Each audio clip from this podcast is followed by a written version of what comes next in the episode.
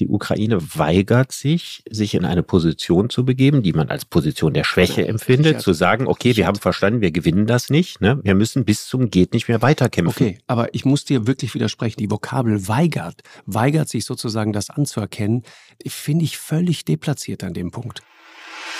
Die Entrüstung, die ist ja verständlich. Aber ich kann aus Entrüstung heraus nicht dauerhaft Politik machen. Wir wollen verhandeln, aber Russland will Krieg führen. Die wollen nicht reden, die wollen auch nicht verhandeln, die wollen diesen Krieg führen. Wenn man sich an einem Krieg beteiligt, und zwar gewaltig beteiligt, dann muss man auch über die Kriegsziele nachdenken. In dem Moment, wo du so ein Verfahren führst und sagst, es muss ein fairer Prozess sein, dann muss es auch sicherstellen, dass die Möglichkeit besteht, dass jemand freigesprochen wird die Kraft, dass wir so viel mehr dokumentieren können, als das in früheren Kriegen der Fall war, die würde ich auch nicht unterschätzen. Die kann ganz große Auswirkungen für die äh, Justiz in der Zukunft haben.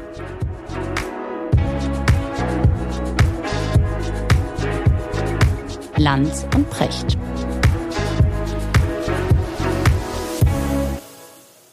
Schönen guten Morgen, Richard. Hallo, Markus. Wo erreiche ich dich? Diesmal nicht in Hamburg auf der Bühne, sondern tatsächlich zu Hause. Das war lustig, ne? Als ich dir mhm. die Frage stelle, äh, lachten die Leute, mhm. weil das offenbar so ein Ritual ist, ja, dich zu fragen, wo ich dich gerade erreiche. Genau, und jetzt habe ich mich tatsächlich wieder in die Kemenate zurückgezogen. Ja, äh, sehr gut. Ich fand es immer noch, äh, ein bisschen auch im Rückblick finde ich es immer noch beängstigend, irgendwie auf so einer riesen Bühne zu stehen, wenn da 8000 Menschen vor dir stehen, das, das ist eine Masse Leute, ne? Und äh, natürlich wird man von so einer Energie auch getragen, aber ich habe es mir im Kopf vorher schön geredet. Ich habe mir gedacht, okay, 8000 sind 4000 für jeden, dann wird es schon mal ein bisschen kleiner. Überschaubare Portionen zerlegt. Ja. Genau. Richard, äh, wir müssen reden. Ähm, es passieren viele interessante Dinge. Ähm, die ja. Kollegen der Berliner Zeitung schreiben dieser Tage neue Haltung zur Ukraine. Die New York Times klingt plötzlich wie Sarah Wagenknecht. Mhm. Da habe ich geguckt. Also da ja. passiert was in Amerika äh, ja. in Bezug auf diesen Krieg. Die Haltung der Amerikaner zu diesem Krieg ändert sich offenbar. Äh, offenbar fängt man sich an, äh, die Frage zu stellen, was wollen wir eigentlich erreichen? Was sind die Ziele in diesem Krieg? Ja, und da habe ich doch sofort gedacht, die hören unseren Podcast. Also vor zwei Wochen, erinnerst du dich, ja, habe ich die Frage gestellt, ob Waffenlieferungen richtig oder falsch sind. Um diese Frage zu beantworten, muss man erst einmal sich darüber im Klaren sein, was denn realistisch wünschenswerte Ziele sind. Exakt. Und wenn man den Artikel in der New York Times liest, dann sieht man, dass das Editorial Board, also nicht irgendwie ein einzelner Journalist, ne, sondern die Herausgeber der New York Times, genau die gleiche Frage stellen und von beiden darauf eine Antwort verlangen. Und in der Tat äh, auch haben kriegen, da ne? einige Sätze geschrieben, wo ich immer denke, also wenn das ein Deutscher geschrieben hätte, ja, das Weiße Haus, ja, gefährde den langfristigen Frieden und die Sicherheit auf dem europäischen Kontinent. Also wenn das jemand in deiner Talkshow sagt, dann ist er am nächsten Tag von den Medien erschossen. Und das sagt die New York Times, die wichtigste, kann man sagen, wichtigste Zeitung der Welt. Das ist schon eine erstaunliche Aussage.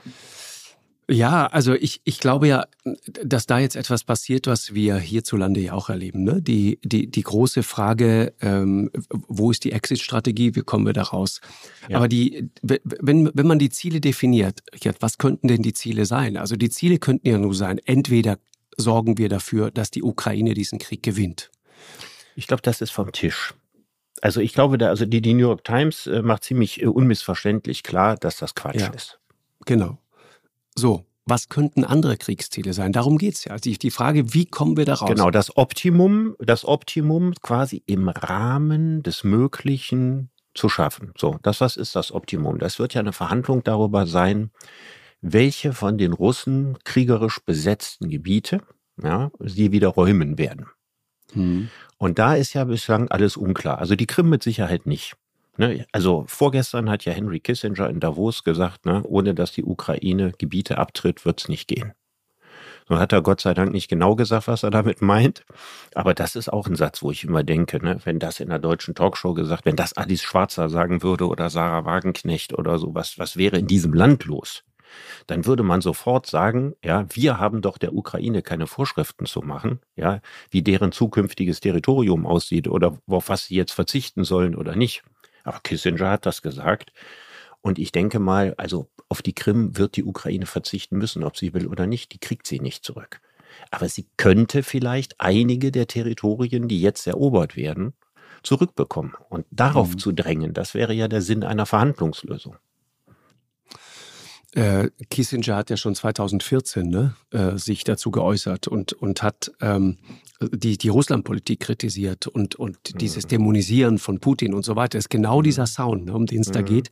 Und übrigens genauso wie Peter Scholler-Tour, wie Helmut Schmidt, also diese ganzen Elder Statesmen, ja, also diese Wölfe, die schon wirklich viel, viel Schnee in ihrem Leben gesehen haben die, äh, bei denen ist überhaupt keine große Begeisterung da gewesen für Gedanken wie weitere NATO-Osterweiterung oder so. Ja, die sehen insgesamt, dass wir mehr zu verlieren haben als zu gewinnen.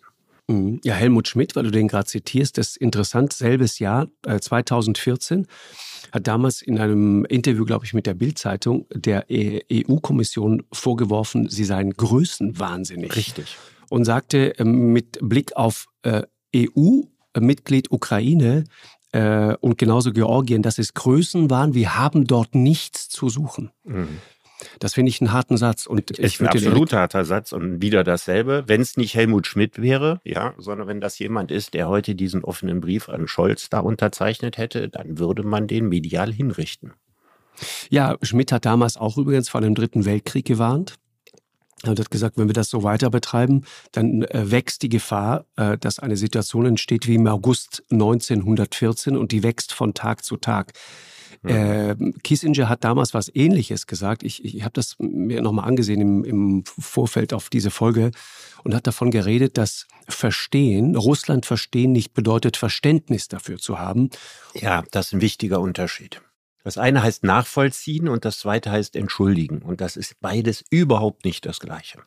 Genau. Und er sagte damals, hat einen interessanten äh, Satz gesagt. Er sagte, ein Regierungspolitiker wird nicht für seine Empörungs- und Entrüstungsbereitschaft bezahlt, sondern für seine Fähigkeit, widerstreitende Interessen zu erkennen. Mhm erster Schritt und für einen mhm. Ausgleich zu sorgen und machte dann einen interessanten Vergleich und sagte, ein Regierungspolitiker ist nicht der Vater, der um das Kind in den Flammen weint, sondern der Feuerwehrmann auf der Leiter, der das Kind aus den Flammen rettet. Mhm. Und im besten Fall ist er sogar Experte für Brandschutz, der im Vorfeld schon versteht, was sich da aufbaut. Also ich kann mir denken, wie äh, jemand wie Kissinger zu so einer Position kommt. Ich meine, er hat noch relativ jung ja, äh, Karrierist damals gewesen im National Security Council zu Zeiten des Vietnamkrieges.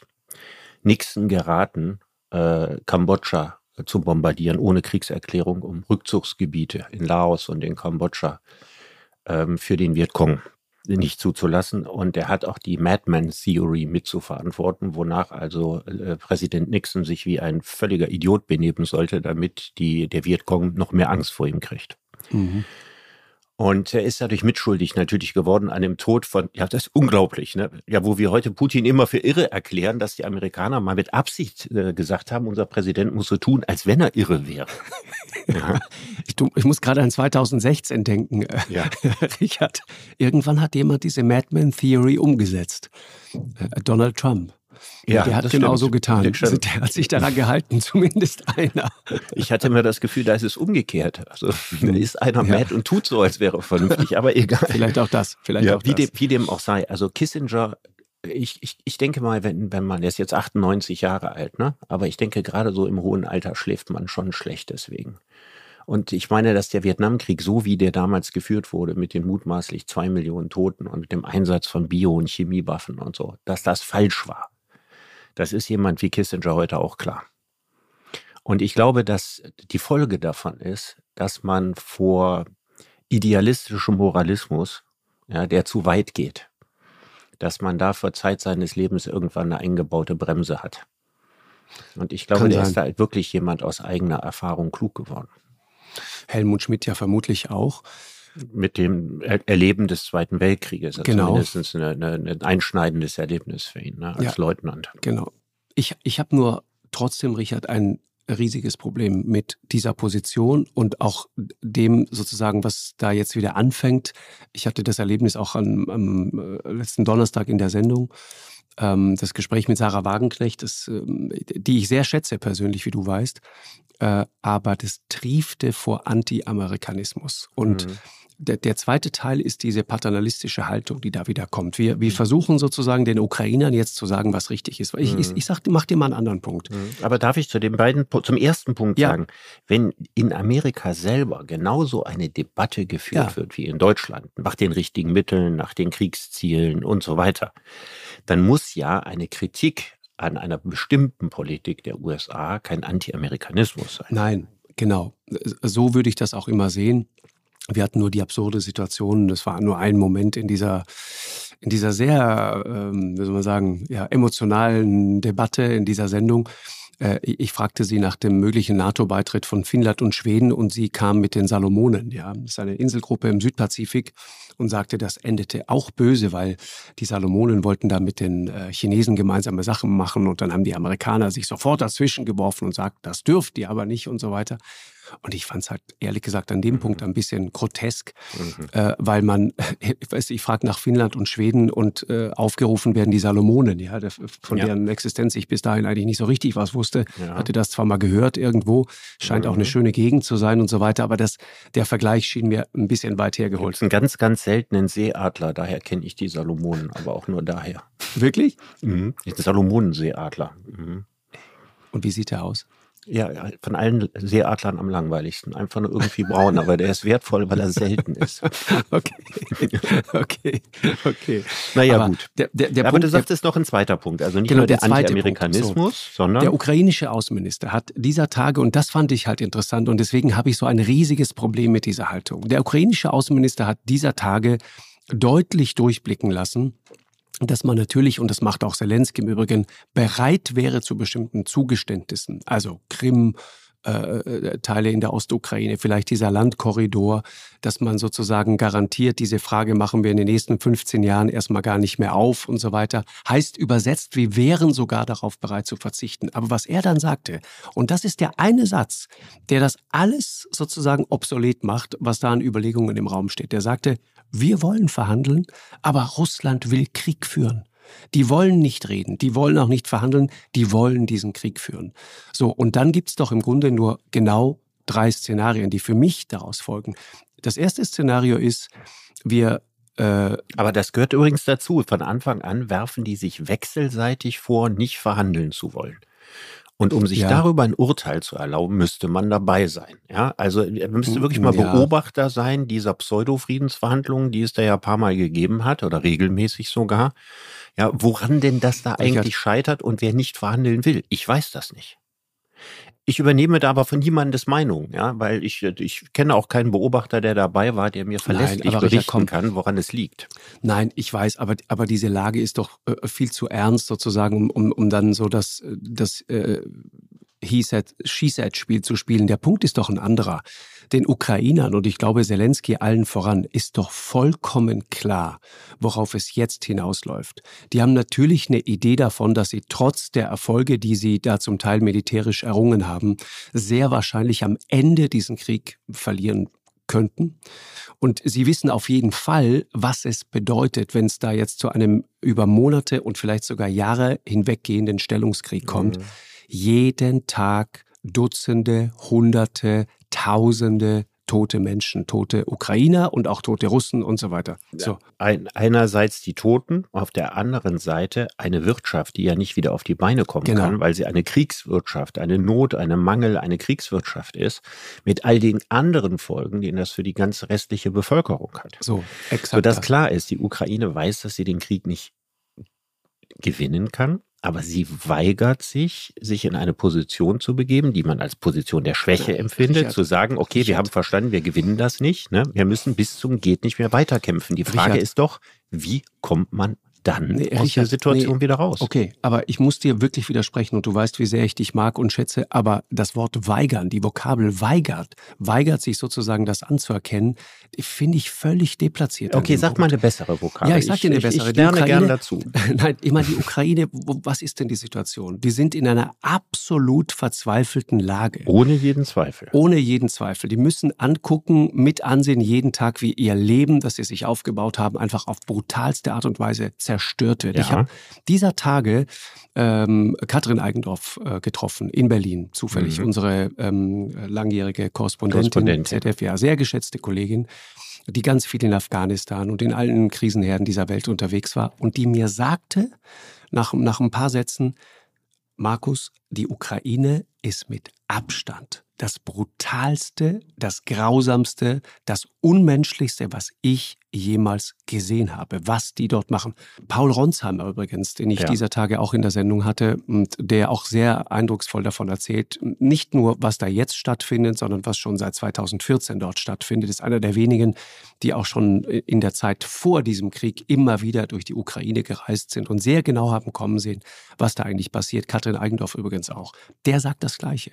Die sagen, mhm. Butscha und all diese anderen Dinge, sowas haben sie in ihrem Leben nicht ja. gesehen. Ja. Und, und, und Paul sagte, Paul Ronsheimer, ich, ich habe viele Menschen, äh, Tote in Schützengräben gesehen, aber das übersteigt alles. Mhm. So, und das mhm. ist die mhm. Situation.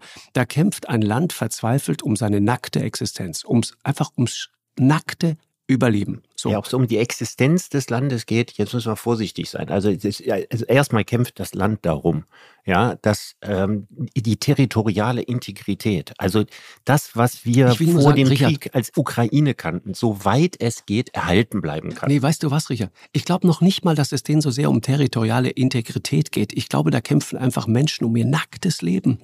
Und, ja, gut, und das, sie, das ist und die Folge natürlich, davon. ja, und sie kämpfen das, natürlich. Das zweite ist die Folge aus dem ersten. Ja, ich weiß, aber ich weiß nicht, ob sie unbedingt um eine Nation kämpfen. Das weiß ich gar nicht. Ehrlich gesagt glaube ich das gar nicht so sehr. Ich glaube, ich man kämpft vor allen Dingen. ehrlich gesagt. Genau.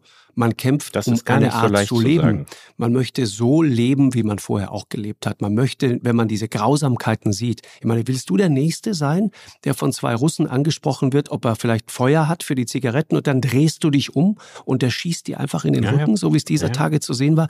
Das, das ist indiskutabel. Und deswegen verstehe ich auch die Ukraine. Ich meine, ich, ich, finde das ganz, ganz genauso indiskutabel, wie du das indiskutabel ja, Nein, das weiß ich nicht. Aber die Frage, über die wir geredet haben, ist nicht, sage, ja, ist doch nicht, wie indiskutabel Kriegsverbrechen sind. Die Frage ist auch nicht, dass es ein völkerrechtswidriger Angriffskrieg ist. In diesen Punkten sind wir uns alle einig. Die Frage, um die es geht, ist, wie man aus der Nummer rauskommt. Und da sagt die New York Times, ja, dass Biden, Zelensky die Grenzen der westlichen Unterstützung deutlich machen soll. So. Und jetzt kommt meine drei Szenarien, Richard. Das wollte ich vorhin noch ganz kurz sagen. Es gibt doch nur drei Möglichkeiten. Erste Möglichkeit ist, die Sanktionen wirken so hart, dass Putin irgendwann einsieht, dass das nicht funktioniert. Das war die erste große Idee und da sieht es nicht so wirklich nach aus bislang. Das kann sich ändern, ne? wir können jede Woche belehrt werden, aber im Augenblick sieht es überhaupt nicht danach aus. Genau, also irgendwie scheinen diese Sanktionen bis jetzt die Russen nicht so wirklich und richtig hart zu treffen. Was mich auch wundert, muss ich auch dazu sagen, ne? also wir, wir zünden ja quasi wirtschaftliche Atombomben. Ja. ja? Genau. Und dennoch äh, scheinen wir deren Wirkung überschätzt zu haben, bislang jedenfalls. Deswegen ist das nicht kein wahrscheinliches Szenario. Genau, das heißt, die, die geben nicht auf, um es auf gut Deutsch zu sagen. Der zweite, das zweite Szenario wäre, man kriegt die an den Verhandlungstisch und die wollen wirklich ernsthaft verhandeln verhandeln. Das wollen sie offensichtlich nicht. Das weißt du nicht. Das ist durchaus möglich, dass sie ernsthaft also verhandeln ich, wollen. Hey, da wird der, das ich, ist Blackbox. Reiner du, du glaubst, Blackbox dass die Russen verhandeln wollen, Richard? Die Russen, erstmal leiden die natürlich trotzdem unter den Wirtschaftssanktionen. Dann haben die einen irrsinnigen Reputationsverlust, ja, in der Hälfte der Welt. Nicht so sehr im globalen nicht, Süden, nicht aber in deren, nicht in deren Fernsehen nicht in deren Fernsehen, aber die, die russische Führung. Ich meine, dieser Krieg ist wahnsinnig teuer, ja, und auch, auch russische äh, Kinder sind russischen Müttern genauso viel wert wie ukrainische Kinder ukrainischen Müttern. Da passiert großes Leid, großes Elend und so ja, weiter. Klar. Ich denke nicht, dass das völlig ausgeschlossen ist, dass auch die Russen irgendwann gerne wieder aus diesem Krieg rauskämen, nur müssen sie mit irgendeinem Gewinn dastehen. Weil sonst können sie ja nicht erklären, warum sie den Krieg geführt haben. So, und da auf diesem, bei diesem Zwischending, ja, da muss, wird man eine Lösung finden müssen. Und dann sagst du immer, da können wir nicht drüber reden, weil wir den Ukrainern das nicht vorzuschreiben haben. Ja, natürlich haben wir da überhaupt gar nichts vorzuschreiben. Das tun wir ja auch nicht. Nee, wir denken aber nur darüber nach in welche Richtung ein solcher Frieden gehen könnte. Nee, ich glaube, dass tatsächlich wir haben den Ukrainern nicht vorzuschreiben, äh, an welchem Punkt sie äh, sagen, okay, der Preis wird uns jetzt zu hoch. Äh, was ist uns eigentlich unsere Art zu leben und unser Land, was ist uns das wert? Das haben wir denen tatsächlich nicht vorzuschreiben. Ich glaube aber tatsächlich, dass wir ihnen, und das ähm, ist ja bis jetzt erstaunlich gelungen, also was das Militärische angeht, das war ja keine Sache von drei Tagen, wie von so vielen auch äh, ja. westlichen Militärexperten ja. prophezeit. Jetzt sind wir in Tag 90 des Krieges, es geht immer noch weiter. Äh, die, die Tatsache, dass dort ein Preis hochgetrieben wird und dass die Ukraine in der Lage ist, sich selber zu verteidigen, das ist doch. Ja, das ist das Argument, was mich nicht überzeugt. Das überzeugt mich nicht. Weil der Preis, der, Preis an, der Preis an Blut wird höher getrieben.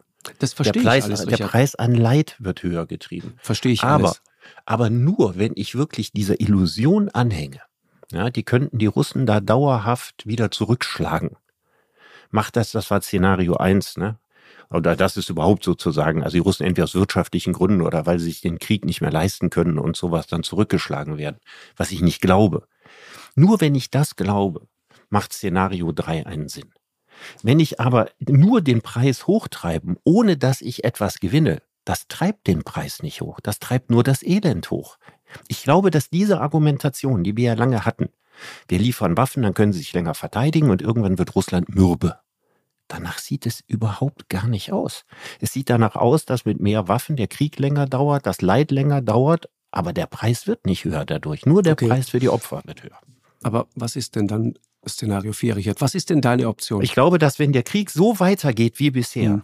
ist, halte ich es durchaus nach wie vor für denkbar, dass die Russen noch weitere Teile der Ostukraine und sei das noch so mühselig Dorf für Dorf und mit all dem Elend und so weiter erobern werden. Und ich glaube, dass das äh, immer wahrscheinlichere Szenario, wenn es keine Friedenslösung gibt, ist, äh, dass es ein Korea wird. Also die Teilung des Landes ohne Friedensvertrag. Das ist ja zwischen Nordkorea und Südkorea passiert. Das ist die wahrscheinlichste Lösung, wenn wir von westlicher Seite den Krieg wie bisher unterstützen. Und ob das jetzt die bestmögliche Lösung war, die von Anfang an drin ist, das kann natürlich im Nachhinein immer keiner sagen. Ne? Aber ich glaube, darauf läuft das dann hinaus. Und dann möglicherweise noch mit der Gefahr, dass dann irgendwann äh, die USA Atomraketen am Djeneper äh, stationieren und die Russen auf der anderen Seite des Djeneper auch. Mhm. Dann haben wir so ein Szenario wie in Berlin. Mhm. Früher. Ich meine, da müssen wir uns doch nichts vormachen, Richard. Darauf läuft es doch ohnehin hinaus, dass wir einen neuen eisernen Vorhang haben werden, an dem wir uns bis an die Zähne bewaffnet gegenüberstehen. Das, das ist, jedenfalls, das, Szenario. das ist jedenfalls, ja, ist nicht 100% sicher, ne? Nein, aber, aber das ist das gegenwärtig wahrscheinlichste Szenario. Genau. Und ich meine, wenn man, wenn man das akzeptiert, dass das so ausgeht, das würde ja ehrlich gesagt auch bedeuten, dass die Ukraine die von den Russen jetzt eroberten Gebiete nicht zurückkriegt. Ne? Wenn man wirklich sagt, ja gut, da läuft das am Ende drauf hinaus und pff, so ist halt das Leben. Ich meine, vielleicht gibt es tatsächlich noch ein besseres Szenario. Vielleicht gibt es ein für die Welt nicht ganz so schreckliches Szenario und für die Ukraine vor allen Dingen ein besseres Szenario. Aber das wird ja, man mit, mit Waffenunterstützung wird man das nicht erzwingen können. Aber die, die, die Antwort die Logik auf die simple Frage. Weiß, da dreht sich was weiß, im Kreis in ja, der Argumentation. Bei dir aber auch, Richard. Wenn Warum? ich dir die simple Frage stelle, was würdest du, angenommen, du wärst jetzt für einen Tag, wärst du der amerikanische Präsident, der deutsche Kanzler, wer auch immer. Du hast jetzt die Frage zu beantworten, schicken wir dorthin weiter Waffen oder lassen wir das bleiben? Was würdest du machen? Ich habe hier schon mal an gleicher Stelle gesagt, ich möchte der ukrainischen Regierung keine Ratschläge geben. Und deswegen, wenn ich jetzt sage, was ich als amerikanischer Präsident äh, äh machen würde, dann kriege ich die Schlagzeile, welchen Rat ich den USA gebe. Und auf die würde ich gerne verzichten.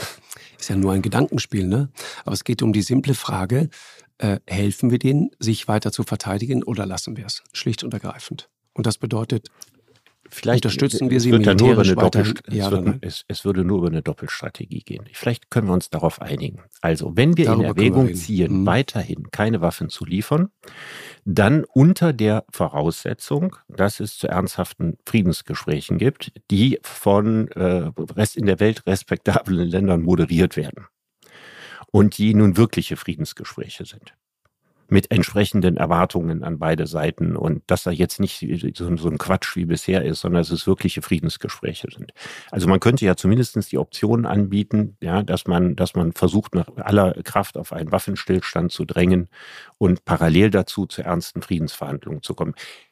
Zelensky lehnt das bisher ab, weil er meint, das ist ein Trick. Dann werden die Russen ihre Armee verstärken. Die Russen lehnen es wahrscheinlich aus dem gleichen Grund ab, ne? weil die sagen, dann nützen die da im Grunde genommen die Feuerpause nur, um noch mehr Waffen rüber zu liefern, die wir dann nicht mehr bombardieren können.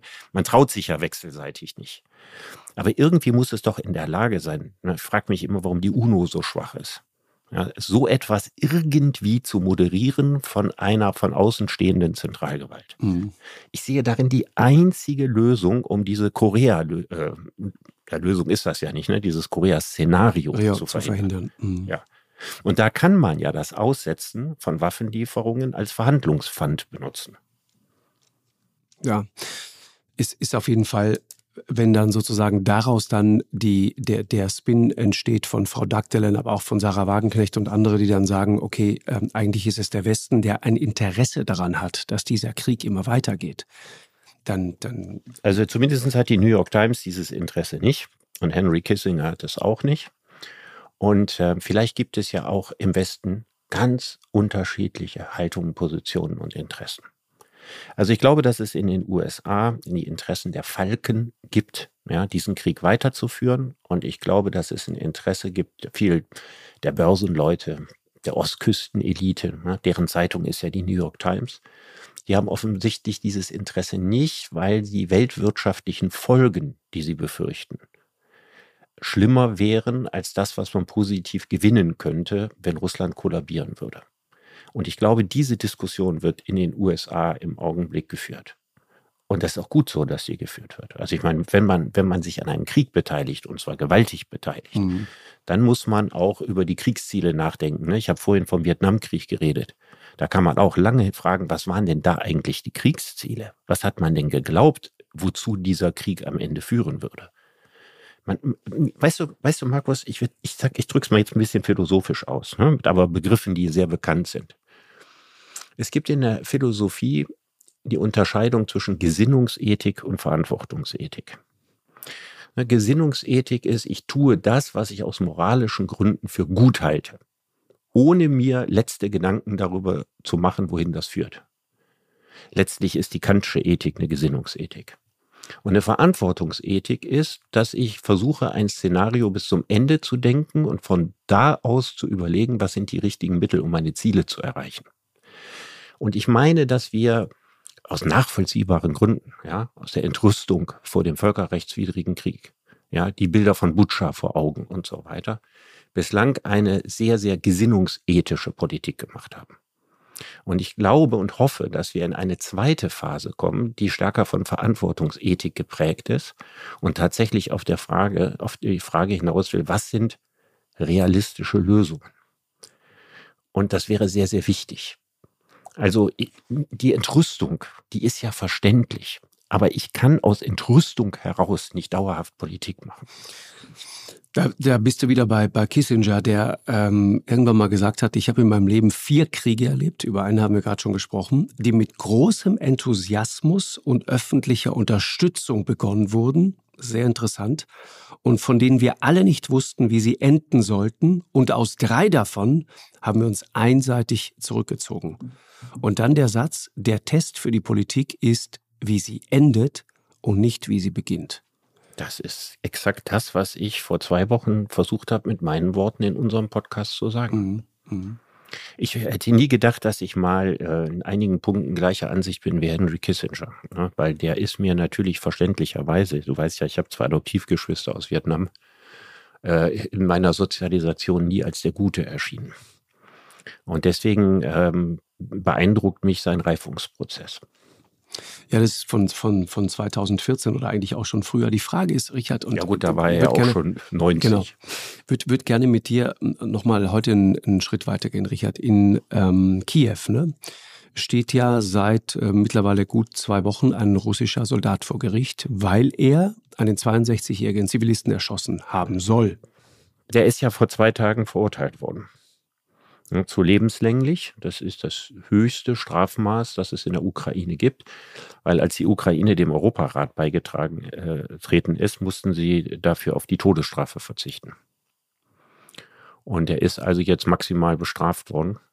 Ein 21-Jähriger aus Sibirien, ja, der durchgeknallt im Krieg, er sagt, den Befehl seines Vorgesetzten befolgt hat, indem er einen Mann erschossen hat, der sie beobachtet hat, wie sie ein Auto geklaut haben.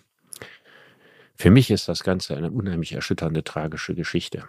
Lebenslänglich gäbe es natürlich auch bei uns dafür, nur heißt lebenslänglich in Deutschland nicht das gleiche wie in der Ukraine. Aber es ist natürlich einfach eine jener furchtbaren, tragischen Geschichten, ja, wie durch den Krieg ein 21-Jähriger zum Mörder wird. Ja, ist wahr. Ähm, und interessant ist ja, dieser Prozess findet ja heute unter anderen Rahmenbedingungen, lass mich mal so sagen, ne? Äh, Kriegsverbrechensprozesse finden ja heute unter anderen Rahmenbedingungen statt als zum Beispiel äh, der, der Nürnberger Prozess, ja, in dem äh, Göring und andere verurteilt worden sind. Du hast überall Kameras, du hast Satelliten in diesem Krieg überall. Das heißt, Verbrechen werden gefilmt, Verbrechen werden irgendwann auch ausgewertet und diese Verbrechen verjähren auch nie. Und, und man kann sozusagen das lange Zeit ahnden und beweisen. Mhm ähm, die Geschichte von Kriegsverbrecherprozessen ist eine interessante Geschichte. Ne? Du hast oh, dich ja. mal sehr intensiv damit ja, beschäftigt. Nürnberger Prozesse. Mhm. Ja. Muss ist man erst mal sagen, der Unterschied, also es gibt zwei wichtige Unterschiede. Erstmal, ne? In Nürnberger Prozessen wurden äh, zwar auch viele Menschen angeklagt, aber in allererster Linie sehr, sehr schwer belastete Verantwortliche. Genau. Hier handelt es sich ja um einen ausgeflippten Soldaten, der zum Mörder wird. Also jetzt keine große Nummer im Krieg. Und die Nürnberger Prozesse fanden nicht während des Krieges statt, sondern nach dem Krieg. Was natürlich auch ein wichtiger Unterschied ist. Die Ukraine hat ja angekündigt, mehrere tausend Prozesse führen zu wollen gegen äh, Menschen, die Kriegsverbrechen begangen haben. Und ähm, diese Vorstellung von Nürnberg, ne, dass man sich überlegen würde, wenn am Ende des Krieges ja, die Verantwortlichen, also Putin und seine Generäle und so weiter angeklagt würden, ist ja eine sehr schöne Vorstellung. Mhm, genau. Ist keine sehr realistische Vorstellung, weil wir nicht davon ausgehen, dass der Krieg mit einer Kapitulation Russlands endet, so wie der Zweite Weltkrieg. Aber dass dieser Gedanke, dass alle Verbrechen irgendwann aufgeklärt und gesühnt werden, dass man sich denkt, wenn das im Hinterkopf stünde und wenn man das wirklich wüsste, dass das so wäre, ob das nicht in irgendeiner Form pazifizierend wirken könnte. Das ist ja sozusagen der Traum, der dahinter steht. Mhm. Es ist auch ähm, interessant, ne, dass man sozusagen, äh, dass wir da heute anders drüber denken. Also ich meine, über Jahrhunderte hinweg war ja Krieg eigentlich das natürliche Recht eines jeden Landes. Und Kriege hat man einfach geführt. Das war, und dann hat man entweder Bismarck als, gesagt hat, Realpolitik. Genau, man hat entweder ja. mitgemacht als, als Nachbar oder was auch immer, oder man hat sich äh, entschieden, dagegen zu sein, der Gegner zu werden, oder man hält sich schlicht und ergreifend raus.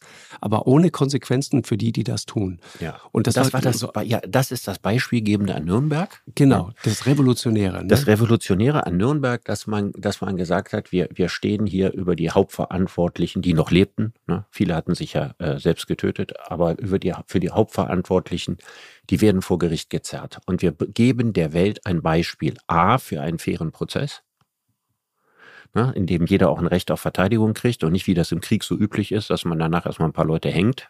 Ne. Das hat es natürlich auch alles gegeben, aber das haben nicht die Amerikaner gemacht. Aber in Polen sind äh, SS-Leute gehängt worden und in Russland und so weiter. Das gab es natürlich auch. Aber dass man sagt, die Hauptverantwortlichen werden zur Rechenschaft gezogen.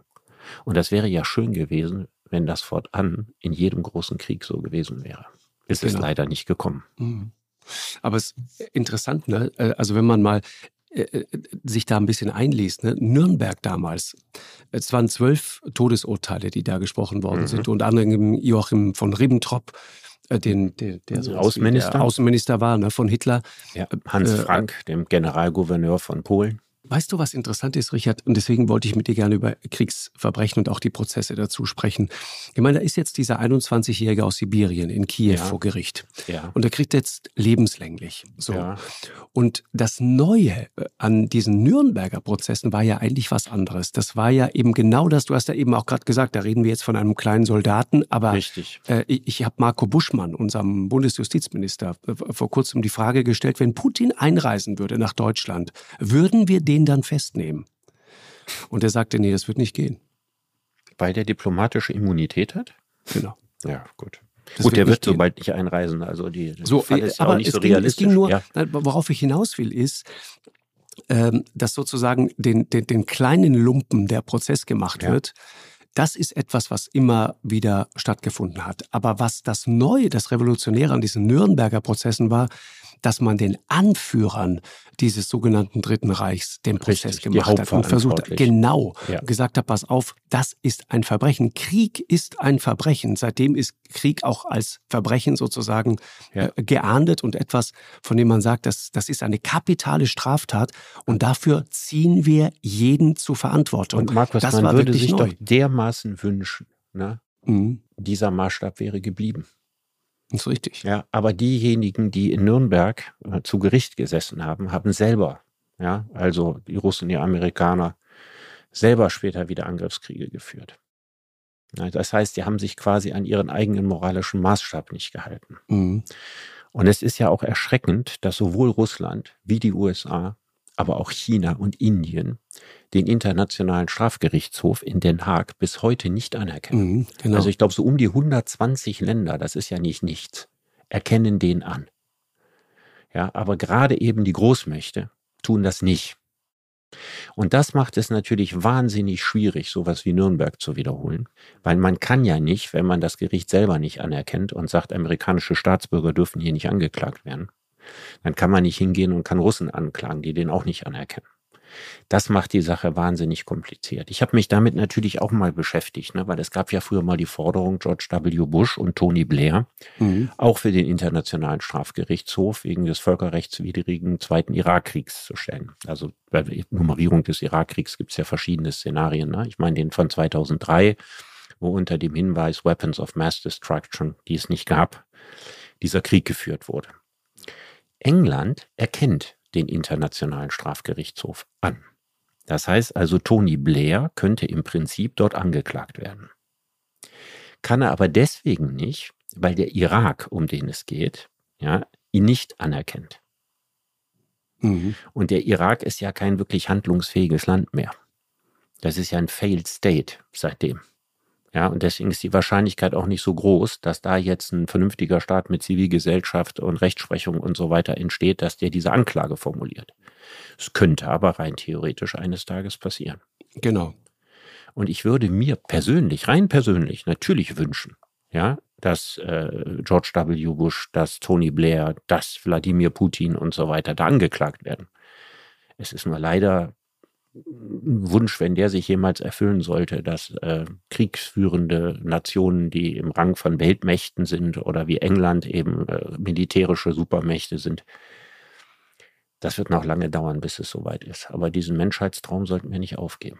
Ja, das finde ich auch. Ich weiß nicht, hast du diesen Versprecher mitgekriegt von George W. Jetzt dieser Tage hat er vor seiner Stiftung da gesprochen wo, er, wo, er, wo er sagte, es sei absolut zu verdammen, so sinngemäß, ja, dass, dass da ein einzelner Mann einen so brutalen Invasionskrieg startet wie jetzt im Irak. Ja. Und dann korrigiert er sich sofort und sagt, nein, in der Ukraine natürlich. Hat er das wirklich gemacht? Ja.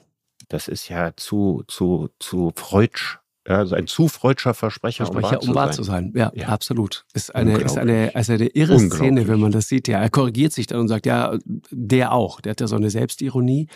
Äh, und die Leute wissen nicht so richtig, ob sie jetzt lachen sollen oder ob ihnen das Lachen im Halse stecken bleiben ja. soll. Äh, das oh, ist, ja, ja, genau. Aber George W. Bush, das ist interessant, ne, kommt sozusagen nach deiner Theorie äh, mit deutlich größerer Wahrscheinlichkeit davon als Tony Blair. Ich habe ja. äh, Tony Blair mal vor vielen Jahren getroffen und hat er seine ähm, Autobiografie veröffentlicht. Und es war ein interessantes Gespräch, in vielerlei Hinsicht ein interessantes Gespräch, weil der rhetorisch alles drauf hat, was du dir vorstellen kannst. Der Ja. hat dieses, kurz vor dem Interview hat er mich darauf hingewiesen, dass ich doch eine, eine Kochshow äh, moderieren würde. Ähm, und hat mir damit zu verstehen gegeben, Freundchen, dich nehme ich überhaupt nicht ernst. Mhm, super. Ein Typ mit, genau, ein Typ mit einer Kochshow äh, muss man nicht ernst nehmen. Dreimal chemisch gereinigt. Der Ja, Knabe. ja, ja, ja. Tony Blair, interessant. Und es gab aber dann in der Sendung, ähm, in dem Interview, einen irren Moment. Ich habe ihn gefragt, warum er zum Katholizismus konvertiert ist. Der ist ja irgendwann Katholik geworden. Mhm. Und zwar nach der Sache, äh, nach dem Krieg im Irak. Und äh, habe ihn gefragt, ob er deswegen Katholik geworden ist, damit er das, was im Irak passiert ist und was er davon zu verantworten hatte, besser beichten kann.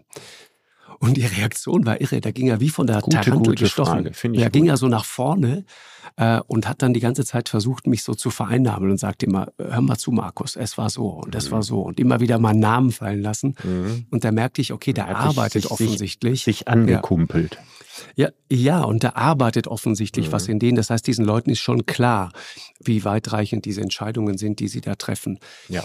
Aber ähm, no- nochmal Nürnberg, Richard, du hast dich ja damit beschäftigt. Wenn, Ja. wenn, man, wenn man das nochmal nachliest, Göring bei seiner Festnahme, der war ja Mhm. da unterwegs irgendwo im Salzburger Land, ich glaube im Salzkammergut irgendwo, Mhm. äh, und, und traf irgendwann mehr durch Zufall auf die Amerikaner, aber überhaupt nicht in dem Bewusstsein, dass er vor denen auf der Flucht ist, Mhm. sondern er dachte, ich bin der Reichsmarschall. Und äh, jetzt geht es um die Frage, wie geht es sozusagen mit Deutschland weiter, weil ich bin der ja, legitime Göring, Göring hatte Nachfolger ja noch Fri- von Hitler. Friedens, Friedensangebote gemacht. Genau. Also er war zwar nicht offiziell der Nachfolger, ne, das war ja Dönitz. Ja, nee, aber so hat er sich gesehen. Mhm. Ja, der, der war es deswegen nicht, weil er hat gegen Hitlers Willen ja, äh, auf Friedensverhandlungen gedrängt und hatte das eigenmächtig angestrengt. Mhm. Und da war der sich ziemlich sicher, dass er deswegen ungeschoren davon käme. genau. Ja. Es ist irre. Ja, das ist und, und, und trifft auf diese Leute und äh, dann bringen die den nach Kitzbühel, äh, quartieren ihn dort erstmal irgendwo ein, den großen Reichsmarschall.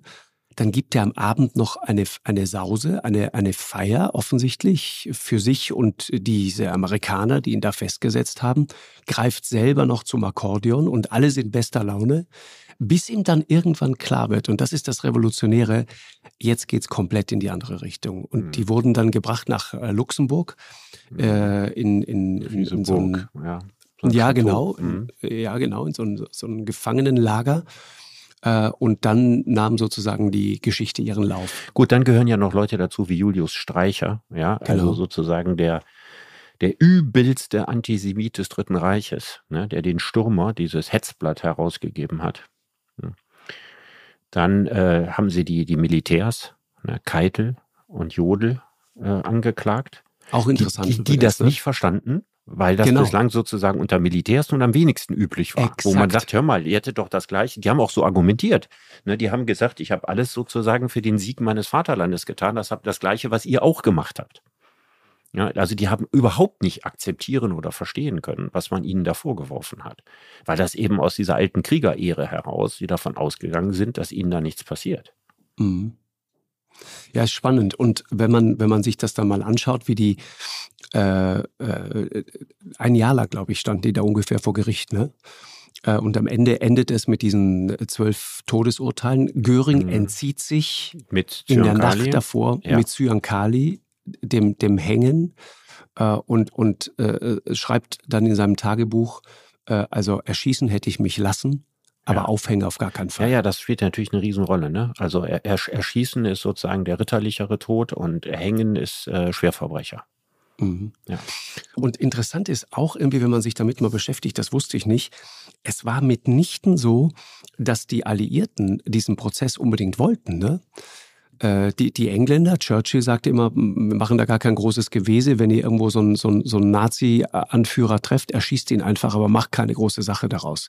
Wir wollen da kein großes äh, Aufsehen. Mhm. Äh, äh, viele andere wollten es auch nicht. Die Amerikaner wollten es unter anderem äh, äh, auch nicht so wirklich, aber Ja, aber es Stalin gibt ja wollte Motiv. diesen Prozess. Ja, Ne? es gibt ja ein Motiv. Also es war ja, es war ja so, die Strategie war ja der Engländer noch sehr, sehr viel mehr, der Amerikaner aus Deutschland ein integriertes Mitglied des Westens zu machen. Mhm. Das ist ja auch wahnsinnig gut aufgegangen. Wenn man jetzt hingeht und die äh, Führungselite des Dritten Reiches, wenn man die äh, verurteilt und äh, aufhängt, dann hatten die Angst, dass sie sich unbeliebt bei der deutschen Bevölkerung machen würden. Und da hatten die zwei Stimmen. Also auf der einen Seite kam ja auch aus den USA und aus England dieser Impuls, diese Prozesse zu machen. Das war ja keine rein russische Idee. Ne? Das gab, den, ja, Impulse gab es wirklich von, von allen Alliierten. Aber die, der Abwägungsprozess war ein anderer.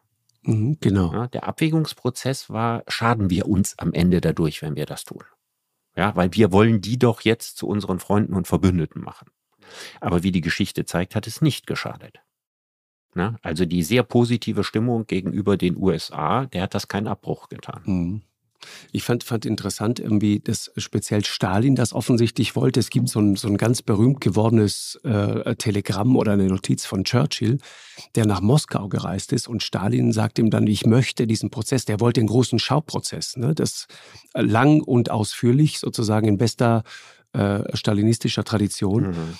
Und, das werden äh, wir übrigens in Zukunft wieder kriegen um gleich mal die Wände zu machen. Wollte ich eigentlich nicht abwürgen, ne? Mhm. Aber die werden äh, die, ausgewählte Leute aus dem Azov-Werk ne? und, und die auch selber in diesem Azov-Regiment waren.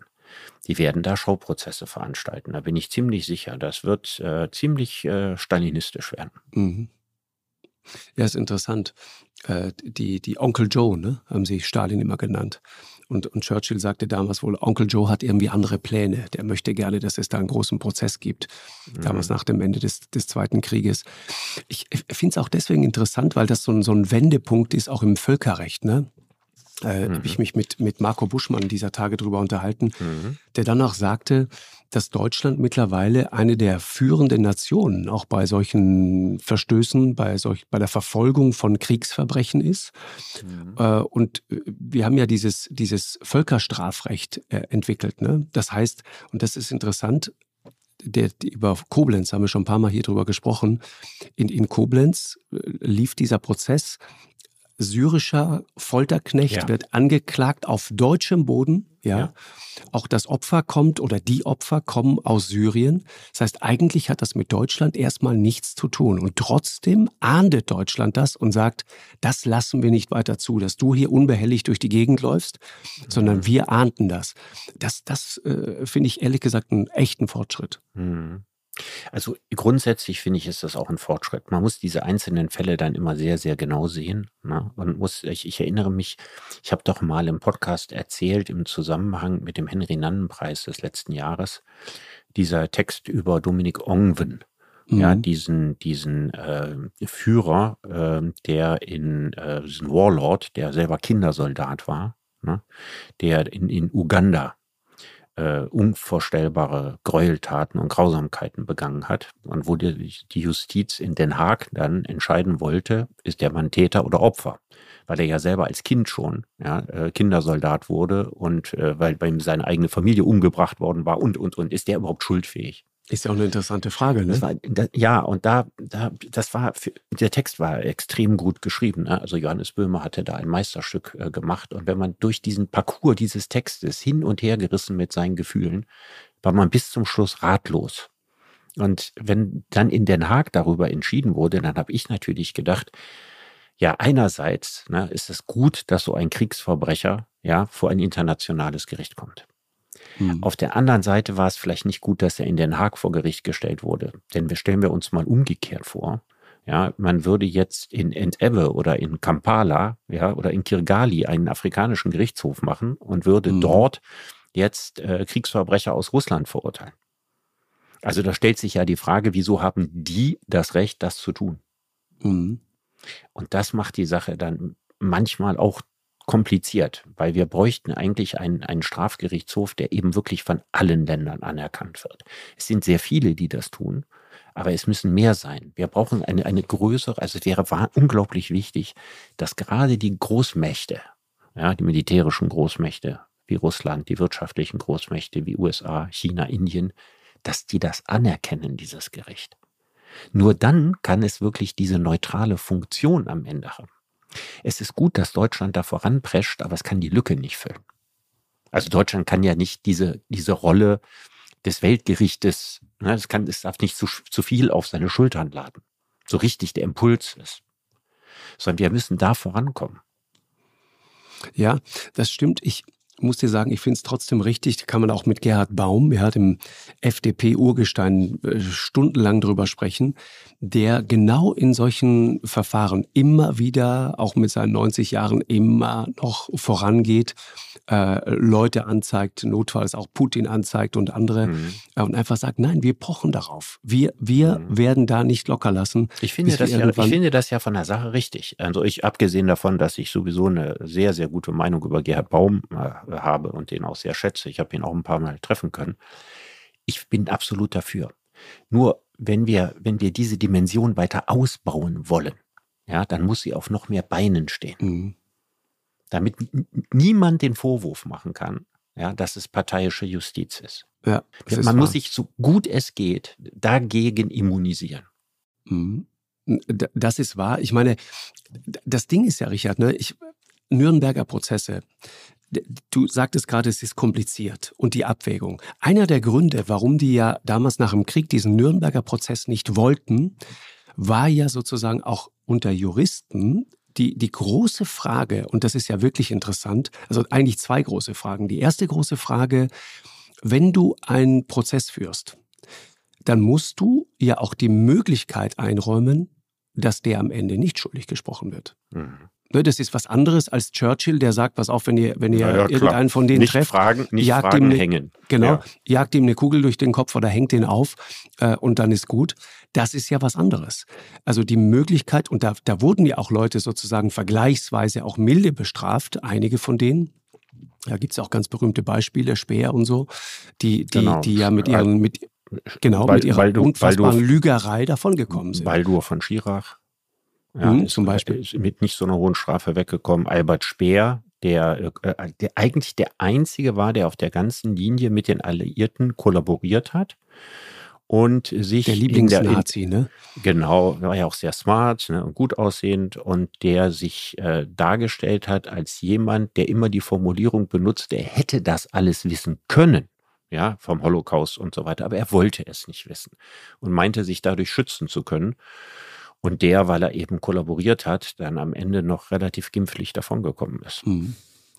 Aber das meine ich, das ist ja ein interessanter Punkt, ne? dass du eigentlich in dem Moment, wo du so ein Verfahren führst und sagst, es muss ein fairer Prozess sein, dann muss es halt auch sicherstellen, dass die Möglichkeit besteht, dass jemand freigesprochen wird. Und das ist unter Umständen sozusagen nicht im Interesse von, von Staaten oder Anklägern, ne? Ja. Weil es, weil es das Gerechtigkeitsempfinden der Leute, der Leute äh, dann am Ende nicht mehr trifft. Ja. Und die ähm, ähm, andere Seite ist die Frage der Beweisaufnahme. Ne? Ich habe, wenn du ja, dir, gut, da hast du ja gesagt, da sind wir heute in einer sehr viel privilegierteren genau. Situation. Das kann viel verändern. Also ich gebe dir völlig recht. Die Kraft, äh, dass wir so viel mehr dokumentieren können, als das in früheren Kriegen der Fall war, die würde ich auch nicht unterschätzen. Die, die kann ganz große Auswirkungen für die äh, Justiz in der Zukunft haben. Genau. Also ich bin da auf deiner Seite. Das verändert viel. Hast, kennst du Christoph Heusgen? Nee. Das ist der ähm, ehemalige sicherheitspolitische Berater von, äh, von Angela Merkel. Äh, der ähm, mittlerweile Chef der Münchner Sicherheitskonferenz und so weiter, war vor einiger Zeit bei uns zu Gast. Sehr interessanter Mann der auch ganz offen darüber redet, wie man damals auch in der Regierung, in der Ära Merkel immer über Russland und Putin und so weiter gesprochen hat und der zu den wenigen gehört, die sich absolut keine Illusion darüber gemacht haben, mit wem man es da eigentlich zu tun hat.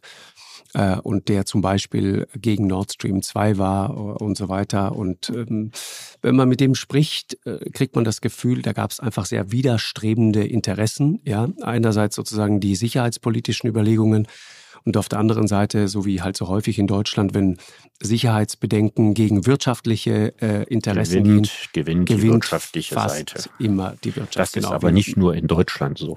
genau, das, das ist richtig. Aber ich habe den damals, weil wir gesprochen haben über dieses ähm, Verfahren in Koblenz, ne? ich habe ihn mal gebeten, mir diese m, Protokolle äh, zuzuschicken. Äh, und das ist überschrieben mit Zeugnisse Kriegsverbrecherprozesse Koblenz. Und wenn du das liest, dann kriegst du mal ein Gefühl dafür, worüber wir hier eigentlich reden und wie wichtig es ist, das zu dokumentieren. Unter welchen Bedingungen die Leute da waren, auf wenigen Quadratmetern, 200 Mann, kein Tageslicht, keine frische Luft, dann verstehst du, warum es so wichtig ist, solche Prozesse zu führen. Absolut, absolut. Wir haben ja in der letzten Folge hinreichend über solche Gräueltaten gesprochen. Und äh, ich bin genau wie du äh, der Überzeugung, äh, je höher die Wahrscheinlichkeit ist, dass man weiß, dass diese Verbrechen gesühnt werden, umso besser ist es als Prävention gegen solche Verbrechen. Mhm. Und deswegen äh, denke ich, ist das wichtig, dass wir uns in diese Richtung weiterentwickeln, wenn auch mit den vorhin von mir angesprochenen Schwierigkeiten. Aber ich wünsche mir auch, dass das in diese Richtung weitergeht. Und ich wünsche mir auch, dass äh, im Hinblick auf die Kriegsverbrechen in der Ukraine ja möglichst alles aufgearbeitet wird. Wird schwer und ich, ich habe das Gefühl, das Thema wird uns noch sehr, sehr lange beschäftigen, Richard. Ja, ähm, aber wir sollten demnächst keine Podcasts mehr machen, wo wir nur über die Schattenseiten des Menschen sprechen, mhm. sondern irgendwann auch wieder auf die vielen positiven und die Sonnenseiten des Menschen das zurückkommen. Das stimmt. Ich, ich habe da so ein paar Ideen. Das klingt gut. Richard, bis bald. Ja, danke. Ist gut. Tschüss, Markus. Ciao, ciao, ciao. Eine Produktion von M hoch 2 und Podstars bei OMR im Auftrag des ZDF.